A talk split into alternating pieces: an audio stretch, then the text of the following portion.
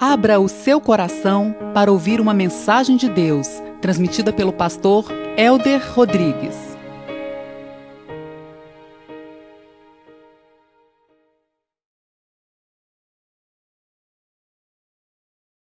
Tiago capítulo 5, verso 7. Com a Bíblia aberta e o coração mais ainda, meus amados. Está escrito nas Sagradas Escrituras: Portanto, irmãos, sejam pacientes até a vinda do Senhor. Vejam como o agricultor aguarda que a terra produza a preciosa colheita, como espera com paciência até que virem as chuvas do outono e da primavera. Sejam também pacientes e fortaleçam-se o seu coração, pois a vinda do Senhor está próxima. Irmãos, não se queixem dos outros, para que não sejam julgados. O juiz já está às portas. Irmãos, tenham os profetas que falaram em nome do Senhor como exemplos de paciência diante do sofrimento. Como vocês sabem, nós consideramos felizes aqueles que mostraram perseverança. Vocês ouviram falar sobre a perseverança de Jó e viram o fim que o Senhor lhes proporcionou. O Senhor é cheio de compaixão e misericórdia. Sobretudo, meus irmãos, não jurem nem pelo céu, nem pela terra, nem por qualquer outra coisa, seja o sim de vocês sim e o não, não, para que não caiam em condenação. Deus, aqui está a tua palavra santa. Eu quero te pedir que a tua graça e o teu poder se manifeste. Vivemos no mundo imediatista. Somos treinados pela tecnologia em que o homem desenvolveu a recebermos as coisas com velocidade, com rapidez, com eficiência e eficácia. E isso muitas vezes produz em nossos corações a ansiedade, produz em nossos corações o imediatismo. Dádiva é saber esperar, esperar pacientemente pelo Senhor. Isso não é um ato de omissão, mas de entendimento de quem é o Senhor e quem somos nós.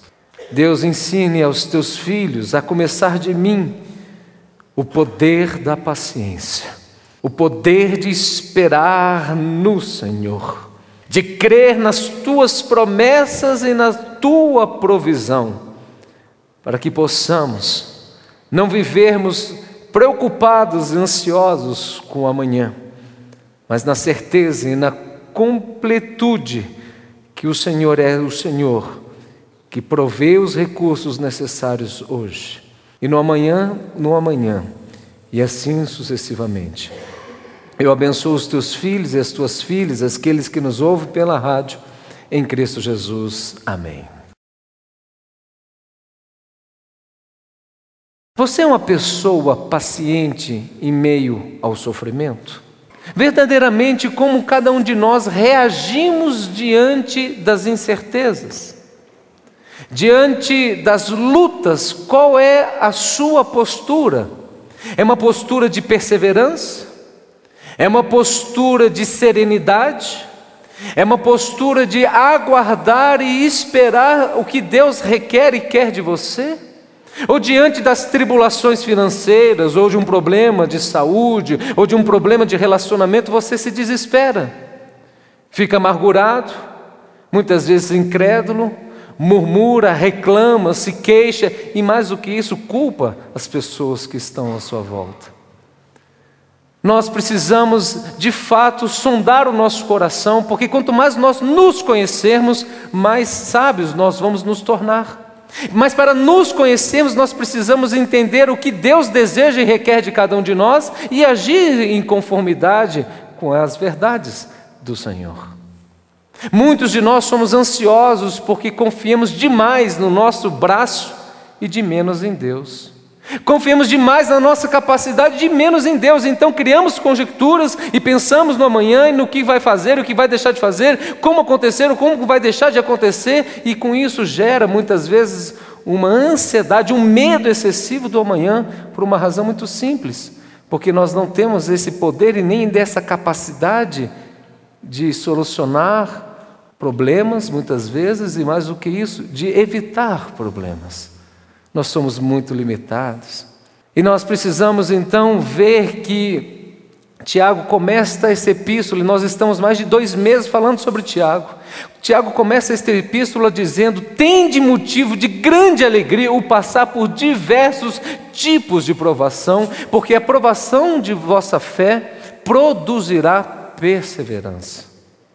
E a perseverança deve ter ação completa, a fim de que sejamos íntegros e maduros, sem nos faltar coisa alguma. Tiago, portanto, diz que deve ser motivo de júbilo, alegria, satisfação, gozo, o motivo de passarmos por todo tipo, ou de muitos tipos de provações, e provações essas dadas pelo próprio Deus. Porque a provação não é um fim em si mesmo, mas ela é um trampolim que vai nos levar à perseverança, à maturidade e à integridade.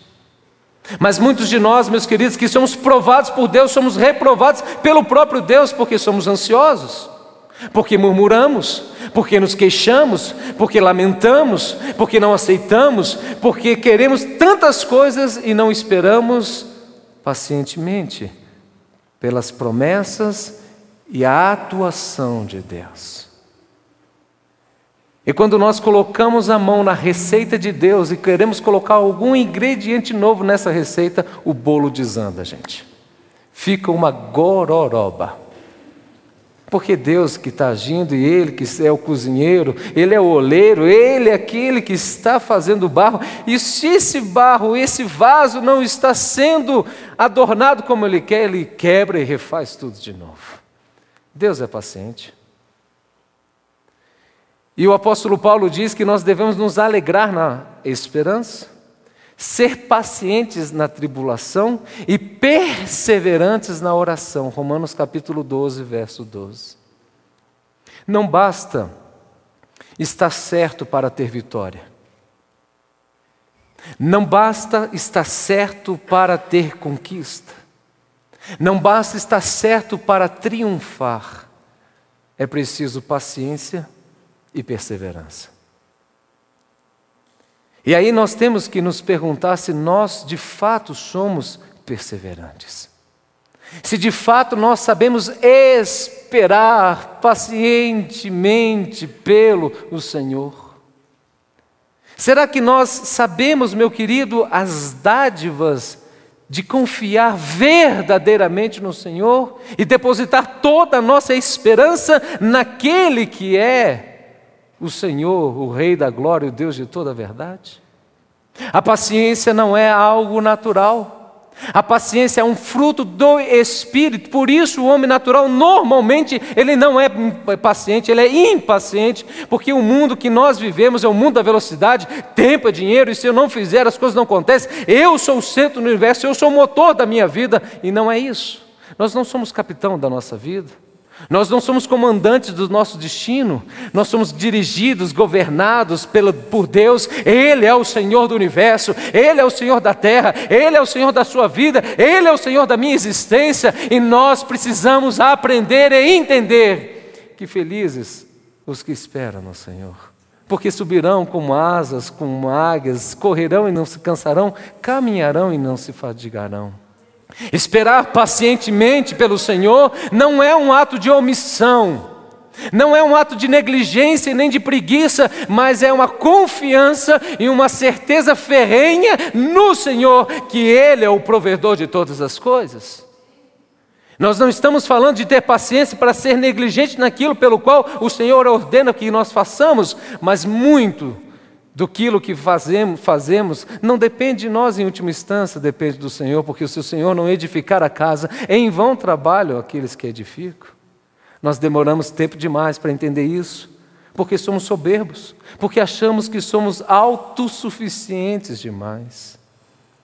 E Tiago, ele poderia usar muitas verdades e muitas promessas teológicas para fortalecer o seu e o meu coração em meio às tribulações.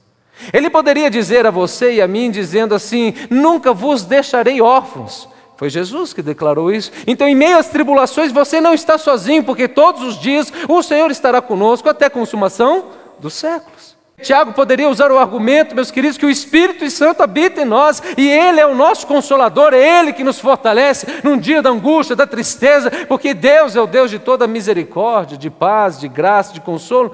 Tiago poderia usar esse argumento teológico? Tiago poderia usar muitas e muitas e muitos tipos de promessas, como por exemplo, o Senhor veio para dar vida e vida em abundância. Então, em meio às tribulações, às lutas, às provações, permaneça firme, porque há uma promessa de vida abundante sobre a sua vida, a despeito dos intempéries da vida. Meus amados, Tiago poderia usar muitos tipos de argumentos teológicos para falar a você que você precisa aprender a ter paciência e esperar no Senhor. As pessoas falam, a justiça de Deus tarda, mas não falha. Erro teológico. A justiça de Deus não falha e não tarda, porque ela vem na hora certa. O Senhor é perfeito e Ele nunca se atrasa, Ele nunca falha, Ele absolutamente é o Senhor do tempo, do relógio, de todas as coisas. Maria e Marta acharam: Ah, Senhor, se o Senhor tivesse chegado aqui um par de dias antes, Lázaro, teu amigo, não teria morrido. E Jesus diz: Eu sou a ressurreição e a vida. Jesus nunca atrasa. Jesus nunca falha. Jesus nunca perde horário, e a palavra de Deus diz que o guarda de Israel não, não dorme, nem dormita e nem faz vacilar os seus pés. Tudo que Deus faz é perfeito. Tudo que Deus faz é irrepreensível. E tudo que Deus faz é formoso porque é feito no devido tempo. Saber lidar com o tempo é um ato de sabedoria. E quando nós somos muito jovens, nós somos muito ansiosos. Mas o bom vinho, à medida que ele vai envelhecendo, o bom cristão, à medida que ele vai adquirindo maturidade com Cristo, ele sabe esperar no Senhor. Outro dia eu falava com a Lara e falei, amor, eu escrevi uma frase, coloquei aí no Twitter, eu coloquei assim: eu estou mais valente.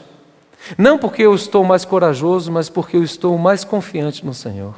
E quando nós confiamos mais em Deus, nós nos tornamos mais aguerridos, mais fortes, mais perseverantes, mais constantes, ficamos menos sujeitos às lutas e tribulações, porque sabemos em quem temos crido. Tiago poderia usar muitos desses argumentos, que todos eles são bíblicos e maravilhosos, que o Senhor está conosco, mas Tiago resolveu usar apenas um argumento para dizer a você e a mim para aprender a esperar pacientemente pelo Senhor. E o argumento teológico que ele diz, presbítero Henrique é o maior de todos, espere, porque o Senhor Jesus Cristo está voltando. Aleluia. Espere porque o Rei de toda a glória, o Sol da justiça, aquele que é e sempre será eternamente santo, está voltando para arrebatar e trazer a sua noiva para si próprio e para ter uma bodas por toda a eternidade com Ele. Eu não sei se você já preparou alguma festa na sua casa, se você é dono de casa, possivelmente.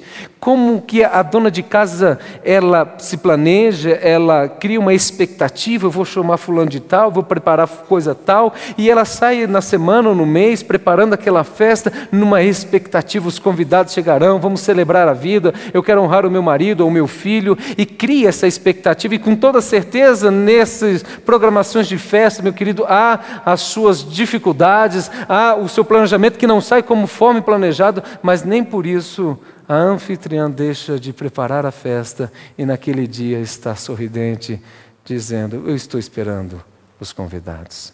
Você sabe por que muitos cristãos vivem frustrados?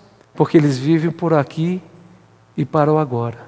Eles vivem pensando nas coisas terrenas.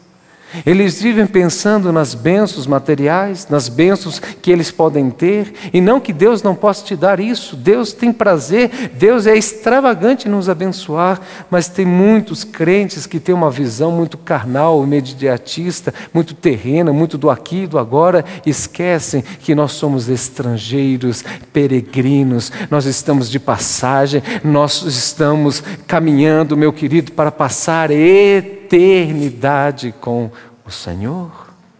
Você não vai entender o que é plenitude de vida se você não entender os propósitos pelos quais o Senhor te criou. E Deus nos criou para adoração, e Deus nos criou para passarmos a eternidade com Ele. Você não é um ser que vive 80 anos. O nosso prazo de validade não é 90 anos ou 100 anos. O nosso prazo de validade, meu querido, não tem, porque uma vez criado e ter entregado a vida a Cristo, nosso prazo de validade é eterno, porque Cristo nos fez para vivermos a eternidade com Ele. Não pensai nas coisas desta terra, não pensai nas coisas que se veem, diz o apóstolo Paulo, porque as coisas que se veem, elas são temporais, elas são passageiras, mas atentai nas coisas que não se veem, porque elas são perfeitas. Porque a leve e momentânea tribulação que nós passamos no dia de hoje, ela produz eterno peso de glória para aqueles que sabem esperar no Senhor.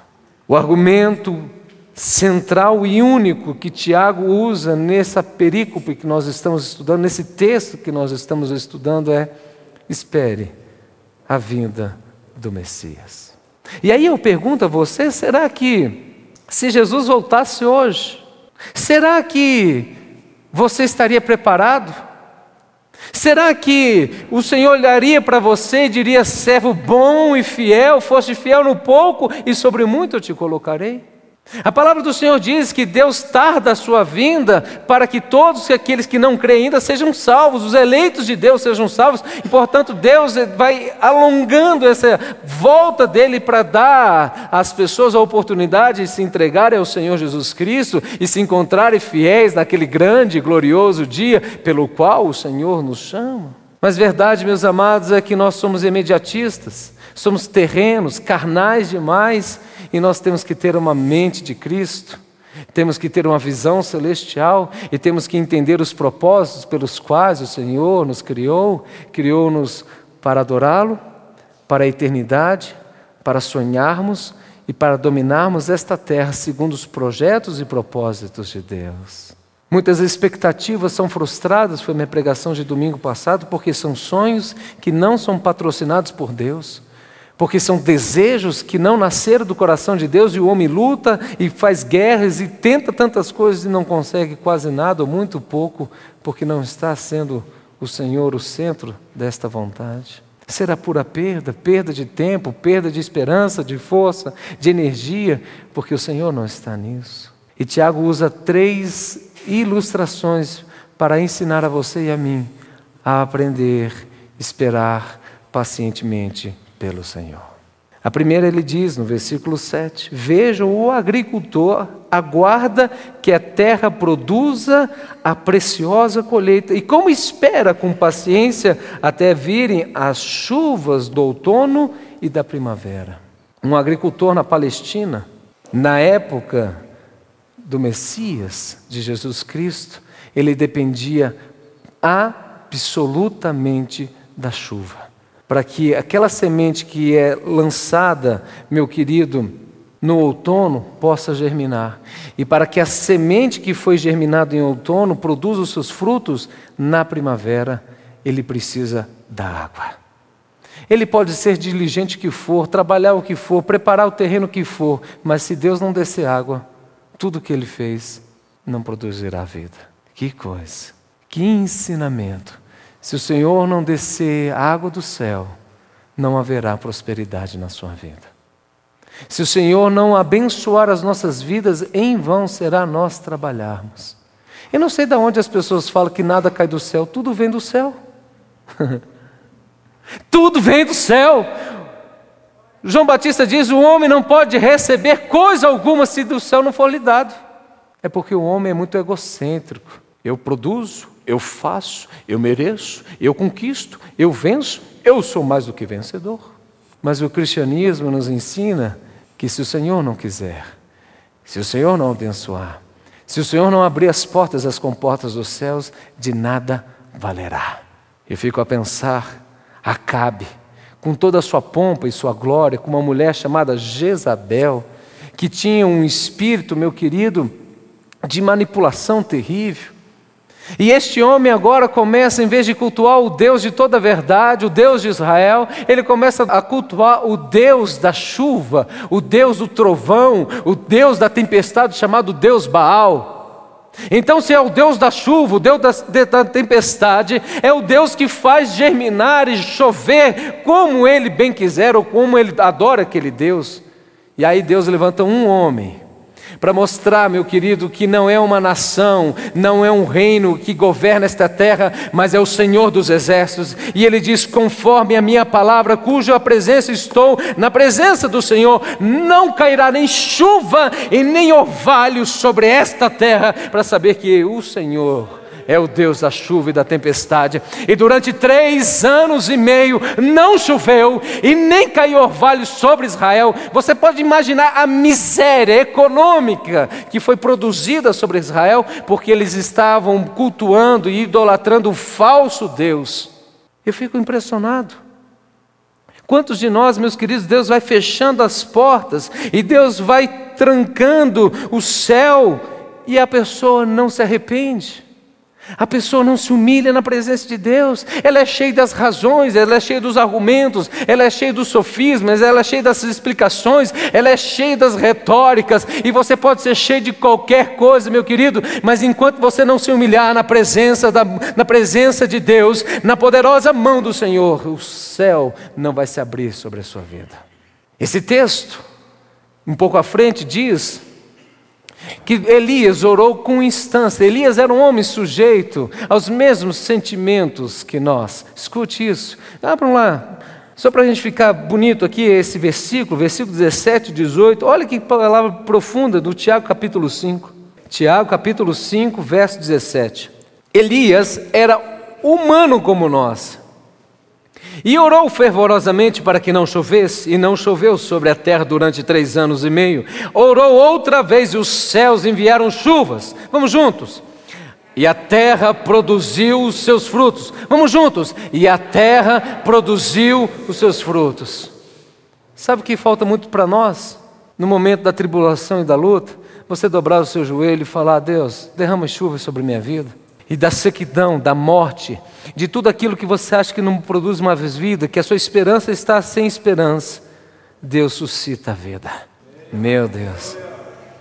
Como que pode semente durar três anos e meio, chove, cai, germina? É um negócio. Esse é o milagre de Deus.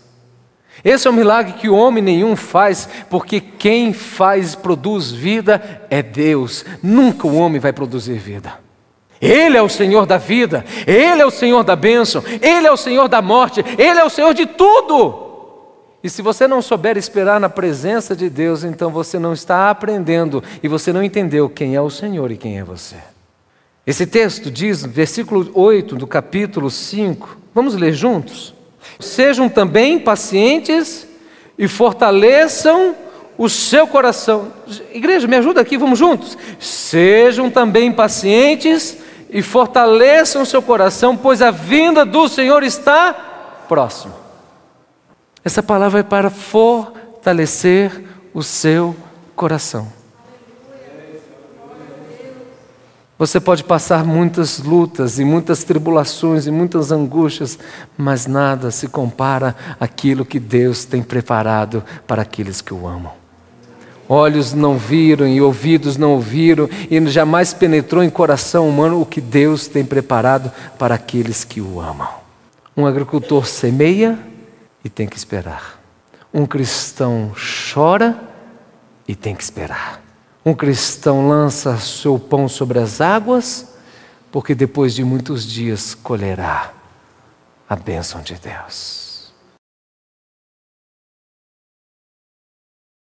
Em segundo lugar, e segundo a ilustração que ele traz, ele fala que os profetas foram pacientes em meio às perseguições. Os profetas foram pacientes em meio às perseguições. No versículo 10, ele fala sobre isso. Irmãos, não tenham os profetas que falaram em nome do Senhor como exemplo de paciência diante do sofrimento. Isaías não foi ouvido pelo seu povo e foi cerrado ao meio. Jeremias foi preso, julgado, lançado num poço, ficou numa cisterna, maltratado porque pregava a verdade de Deus. Daniel foi banido da sua terra e sofreu perseguições e foi lançado na cova dos leões. Ezequiel também foi duramente perseguido. Estevão foi apedrejado porque pregou a verdade. Profetas de plantão, se você não tem tido perseguições por conta do Evangelho de Cristo, alguma coisa está te faltando ainda. Eu era seminarista, eu estava no primeiro ano do seminário e passei uma luta terrível e contei para o pastor Pereira. E o pastor Pereira falou um versículo bíblico que encheu meu coração. Ele diz assim: Helder, todos que querem viver piedosamente serão perseguidos por amor a Cristo. Se você ainda não foi perseguido por amor a Cristo, o seu evangelho ainda é muito raso. Você ainda fez muito pouco para Deus, porque você será perseguido. Isso não é uma profecia do Helder, é uma palavra bíblica, porque todos que querem viver piedosamente serão perseguidos. Esses dias eu fui aconselhar uma moça e essa moça falou: Pastor, Deus me deu uma visão, uma revelação para um grupo de pessoas. Cheguei para duas pessoas, fui falar sobre isso à luz da Bíblia. E essas pessoas viraram para mim falando assim: você está sendo instrumento, sim, não de Deus, do diabo, porque você está nos acusando, e Deus é o Deus do amor que perdoa os nossos pecados, e Ele sabe que nós somos pecadores, mas Deus nos entende, então você está sendo não um objeto da graça de Deus, porque você está nos julgando, e à medida que você me julgar, você será condenada, e isso não é palavra de Deus. Essa menina chegou no meu gabinete esses dias, murcha, pastor, estou triste. Eu, elas estão falando que eu estou sendo um instrumento não de Deus, porque eu estou julgando. À medida que eu julgo, eu serei condenado. Eu falei, minha amada, você está sendo boca de Deus, porque o, o profeta do Senhor, ele confronta o pecado. Não como um ato de julgamento, mas como um ato de verdade, para produzir libertação. Falei, feliz você por isso. E você não tem que levar isso pelo lado pessoal, pelo contrário, você tem que ver isso como a graça de Deus, porque o apóstolo Paulo dizia: Eu carrego as marcas de Cristo no meu corpo. Ele dizia: Se eu quiser agrandar a homens, eu já não poderia mais satisfazer o evangelho de Cristo, mas por dizer a verdade vos tornei vossos inimigos. Eu acho interessante, as pessoas não gostam de ser enganadas, mas quando escutam verdades, elas se ofendem. Eu não estou dizendo para você ser um bruto, e não ser uma pessoa sábia e falar com amor.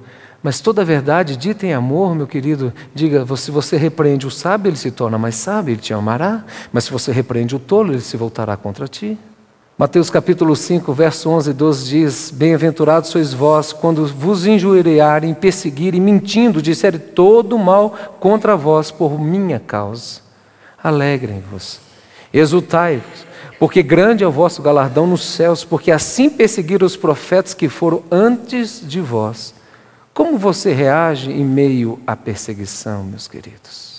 É muito comum a gente escutar isso, sobretudo as pessoas que estão começando o ministério. Pastor, eu vou desistir porque a luta está sendo muito grande. Eu digo para elas: esse é o motivo para você continuar fazendo o ministério. Puxa, mas Fulano está me criticando, Fulano está falando mal de mim, Fulano não estou agradando, o outro me criticou. Leia. Não precisa dizer isso para ninguém, não, mas faça essa leitura teológica. Bem-aventurados perseguidos por amor ao meu nome. Mas a perseguição, meus queridos, não é daqueles que são fora da igreja, porque também existe. Mas a pior perseguição e luta e tribulação que nós enfrentamos somos entre nós mesmos. É uma palavra de sabedoria que o irmãozinho vai dar, mas no fundo ela está te condenando. Feche tua boca.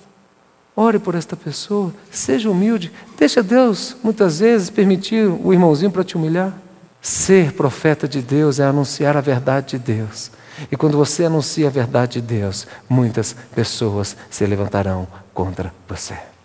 Mas esse texto diz que estes homens, profetas do Senhor, em meio às tribulações, foram pacientes. Você nunca verá um homem ou uma mulher muito usado por Deus se não foi perseguido, porque o diabo é especialista na confusão. Eu não sei, meus amados, mas eu quero, à luz desta palavra, da palavra do Senhor, dizer ao seu coração que se você está sendo perseguido no seu ministério, Deus está tratando o seu domínio próprio, está tratando a sua vaidade, está te ensinando a você ser mais submisso, está te orientando a você depender mais dele e está te ensinando a você amar a despeito de. Se nós amarmos, meus queridos, aqueles que nos amam e nos querem bem, que mérito há? Estava na academia esses dias e uma moça falava assim: Não, deixa essa pessoa, você tem que amar quem te quer bem. Isso é antibíblico, porque nós temos que amar aqueles que nos perseguem, nós temos que abençoar aqueles que nos amaldiçoam. Engrandecido seja o nome de Deus, meu querido, mas eu não sei até onde a sua paciência tem ido em você exercitar o amor diante das diferenças entre os irmãos. E isso é tão sério porque no versículo 9, abram lá por favor ainda. Parece que esse versículo está desconexo da, de toda a ideia que Tiago está trazendo, mas não está. Não está porque, primeiro, é divino, é inspirado por Deus.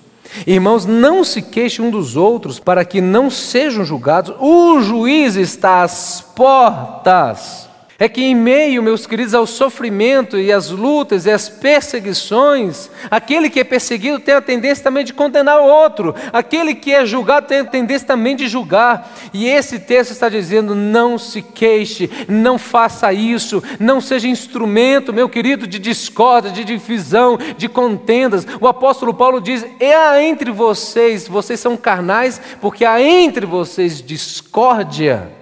Há entre vocês inveja, e por isso eu não vos dei alimento sólido, porque ainda são crianças, e vos dei alimento leite, porque são crianças.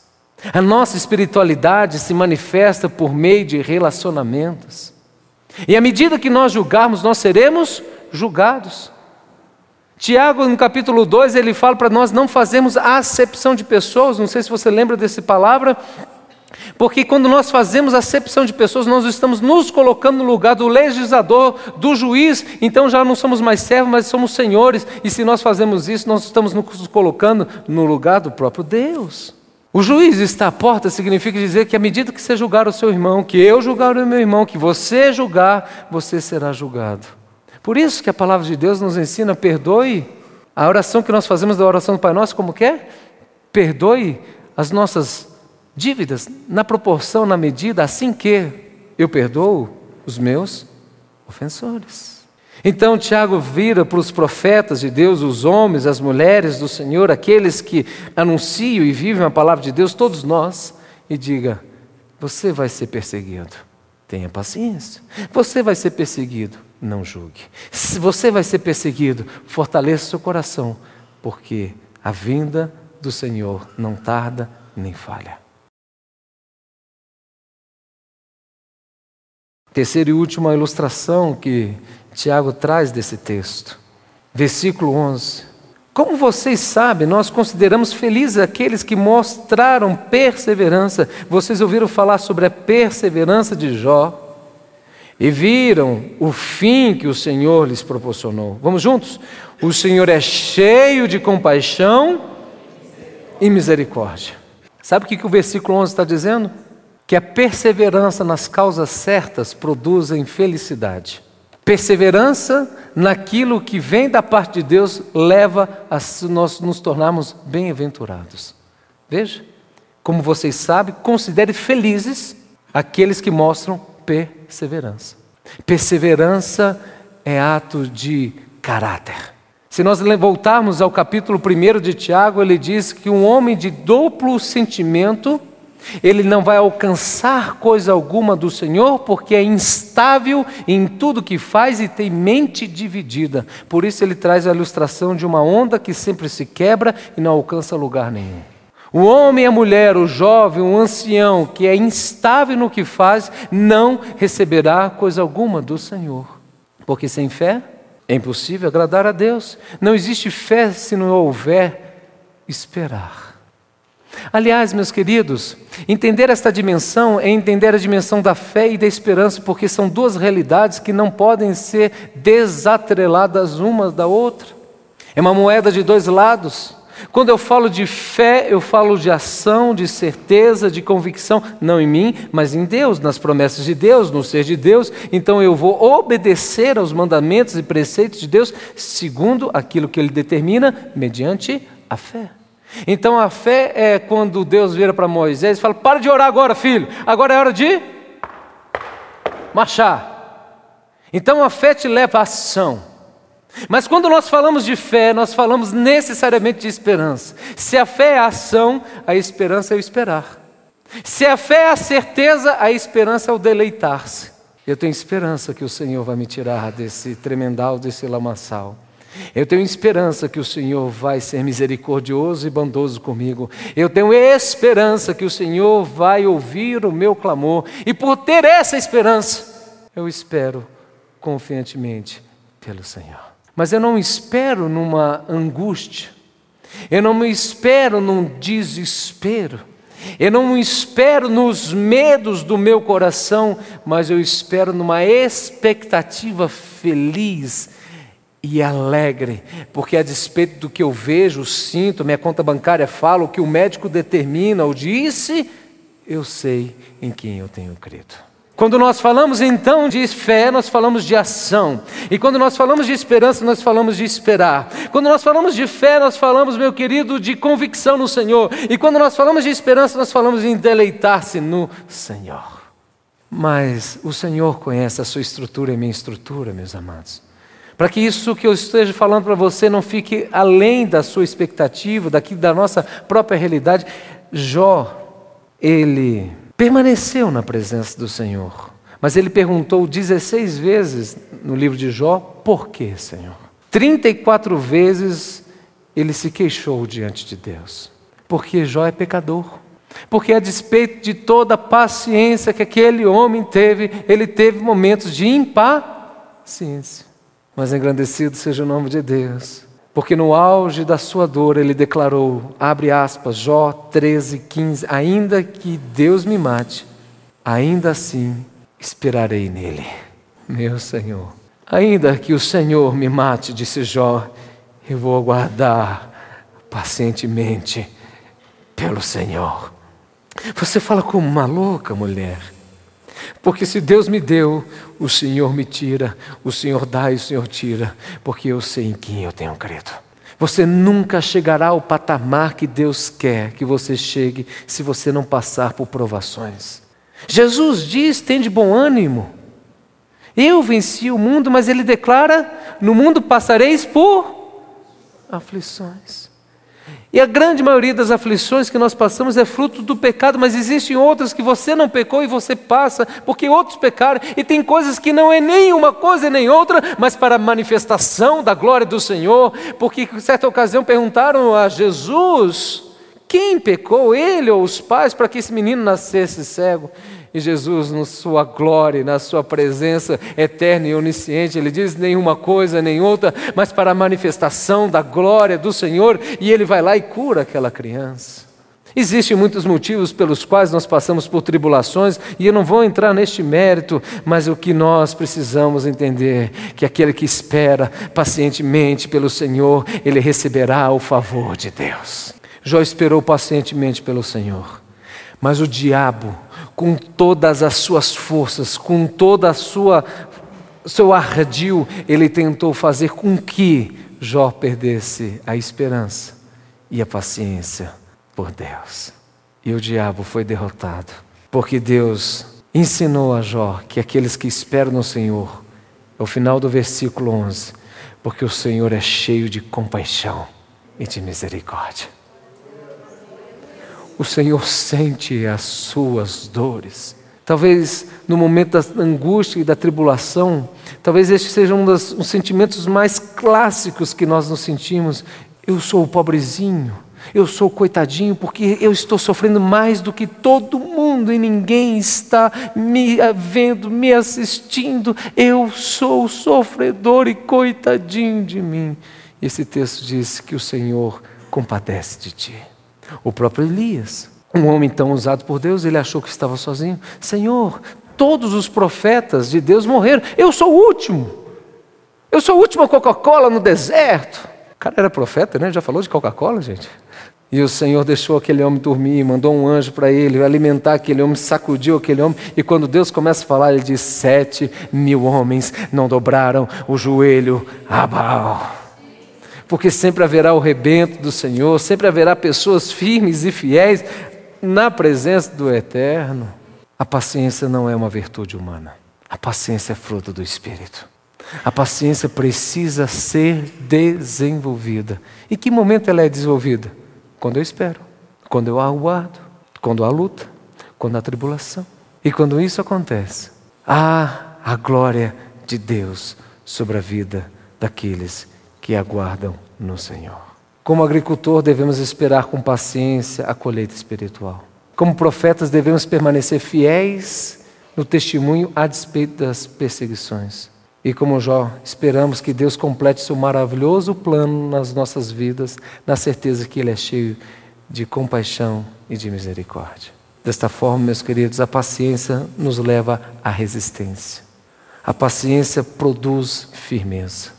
A paciência não pode ser desatrelada da perseverança. Quando nós falamos de paciência, nós falamos desse tripé: perseverança, firmeza e resistência.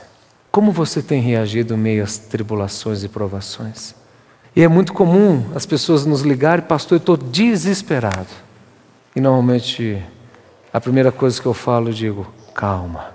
Os discípulos estavam desesperados, porque aquele barco ia a pique, vale a pena lembrar que eles estavam cruzando o mar de Tiberíades, segundo a ordem do próprio Jesus, que eles estavam no monte, e Jesus fala: cruze o mar de Tiberíades, e eles estavam desesperados, e vem Jesus Cristo na sua glória andando sobre as águas. E vem Jesus Cristo, na sua glória, salvar aqueles homens, e aquele homem dizendo, Jesus, a primeira coisa que ele diz, ele diz paz. E aqueles homens dizendo, é um fantasma.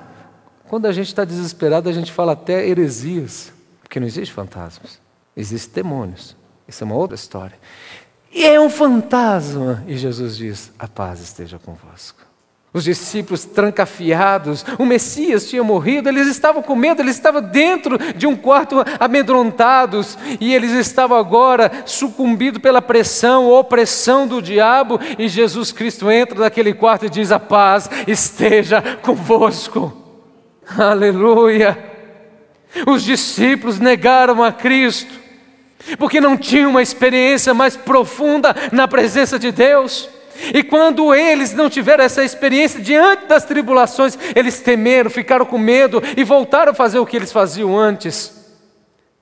Mas o Senhor foi a cada um deles e restaurou a vida deles. Escute isso. E a igreja do Senhor cresce e nasce, meu querido, em Atos dos Apóstolos, quando, capítulo 1 e 2, quando o Espírito Santo é derramado sobre a vida deles. E agora aqueles homens que estavam com medo, temerosos, e eles estavam trancafiados em um primeiro momento por fugirem.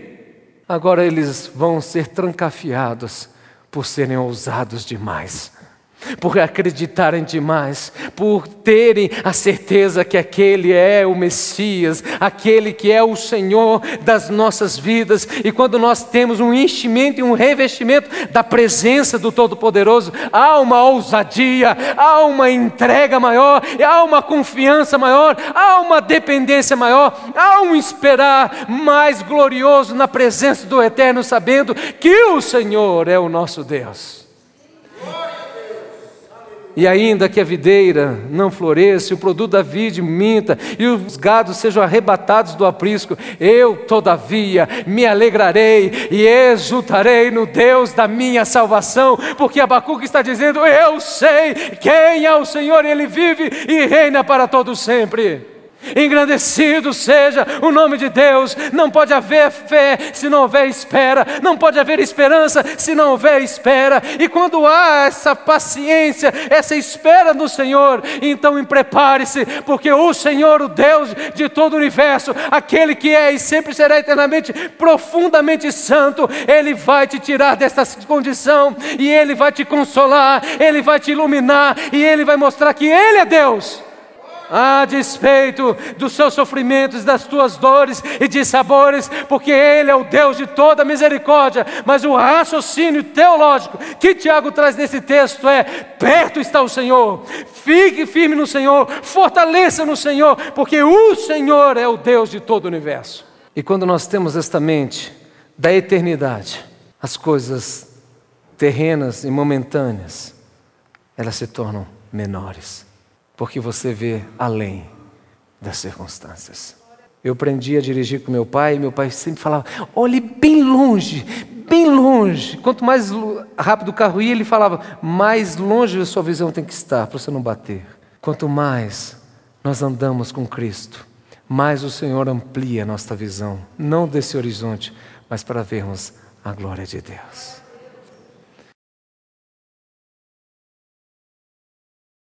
Eu queria que você fechasse os teus olhos. Aleluia. Engrandecido seja aquele que é justo e santo.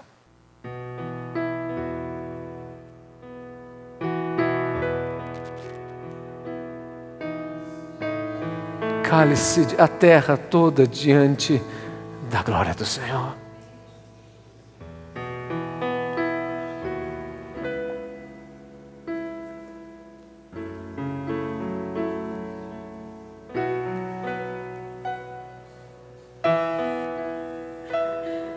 Eu quero pedir, Deus,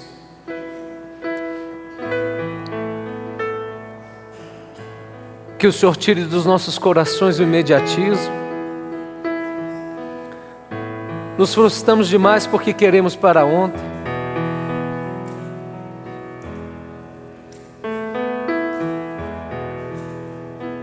Muitas vezes vivemos oprimidos e opressos porque olhamos o hoje mas esquecemos que Deus está a portas.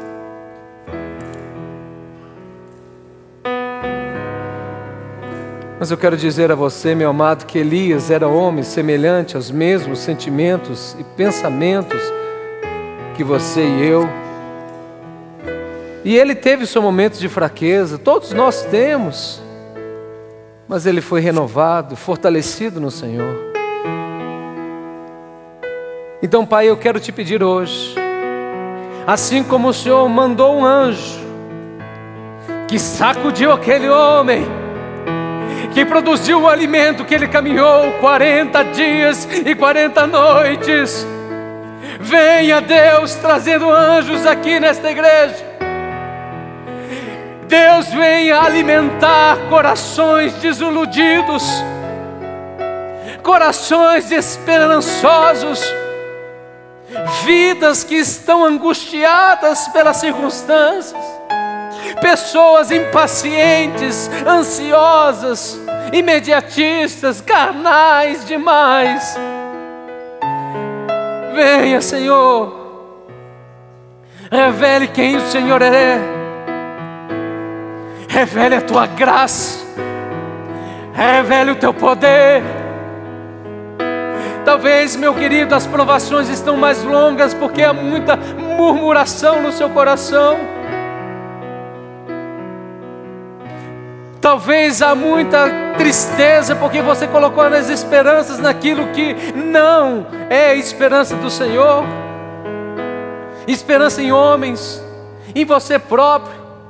Você confundiu autoestima com fé. Você achou, eu acredito que eu sou capaz. Você colocou o eu no centro, em detrimento de Deus. Engrandecido seja aquele que está no seu alto e sublime trono. Este mundo não é regido pelos presidentes, pelos governadores. Este mundo é governado pelo Senhor da glória, o Rei dos Reis. Ele é o eterno soberano de tudo, de todos. A este Deus nós servimos, a este Deus nós colocamos a nossa esperança, a este Deus nós colocamos a nossa vida. Venha, Senhor, sobre as nossas vidas. Volte, Deus, para resgatar a sua noiva, ataviada, adornada, cheio da tua graça e da tua verdade. Vem, Senhor Jesus. Todo olho verá toda língua confessará, todo joelho se dobrará naquele grande dia e vão dizer: só o Senhor é Deus. Aqueles que zombaram, aqueles que te humilharam, aqueles que te perseguiram, cada um desses vão prestar contas ao Rei da Glória, ao Senhor de toda a justiça lágrimas, sofrimentos, tristezas e decepções, o Senhor Jesus olhará para ti e falará: servo bom e fiel, Ele enxugará as tuas lágrimas, não haverá choro, não haverá pranto, não haverá tristeza, não haverá miséria, não haverá mentira, não haverá injustiça, mas haverá o sol da justiça triunfante. Vem, Senhor, Ele virá sobre as nuvens, Ele virá diante de todos aqueles que foram, que não entenderam quem é o Messias, mas os que são lavados, os que são redimidos, aqueles que são chamados pelo Senhor, passarão eternidade com o Senhor. Espere pacientemente pelo Senhor. Eu renovo, eu te peço, Deus, renove a força dos seus filhos. Dê uma sacudida santa, leve-nos, Deus, a um patamar, a uma direção, a um propósito maior do aquilo que vemos e sentimos. Oh Deus, eu te abençoo. Espírito de ansiedade, eu te repreendo.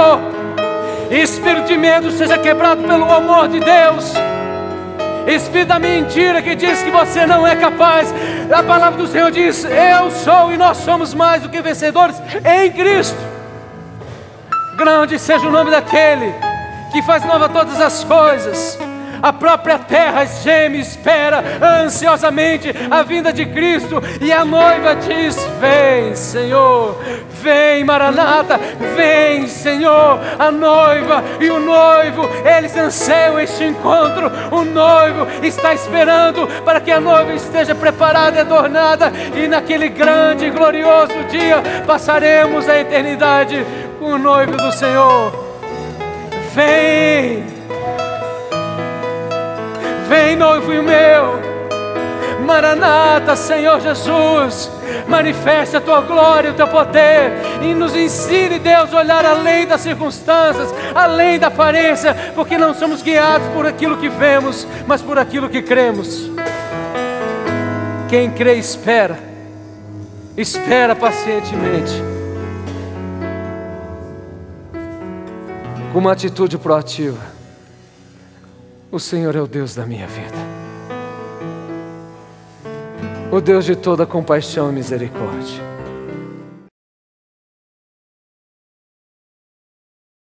Que a graça do nosso Senhor Jesus Cristo, o amor de Deus Pai, o Todo-Poderoso, aquele que criou céus e terras, e as eternas misericórdias e o consolo do Espírito Santo estejam sobre a sua vida e sobre todo o povo de Deus para todo sempre.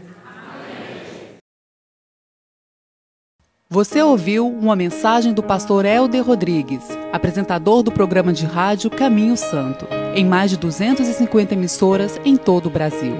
Ouça também o Culto Brasil, transmitido ao vivo da Igreja Presbiteriana Manancial em Brasília.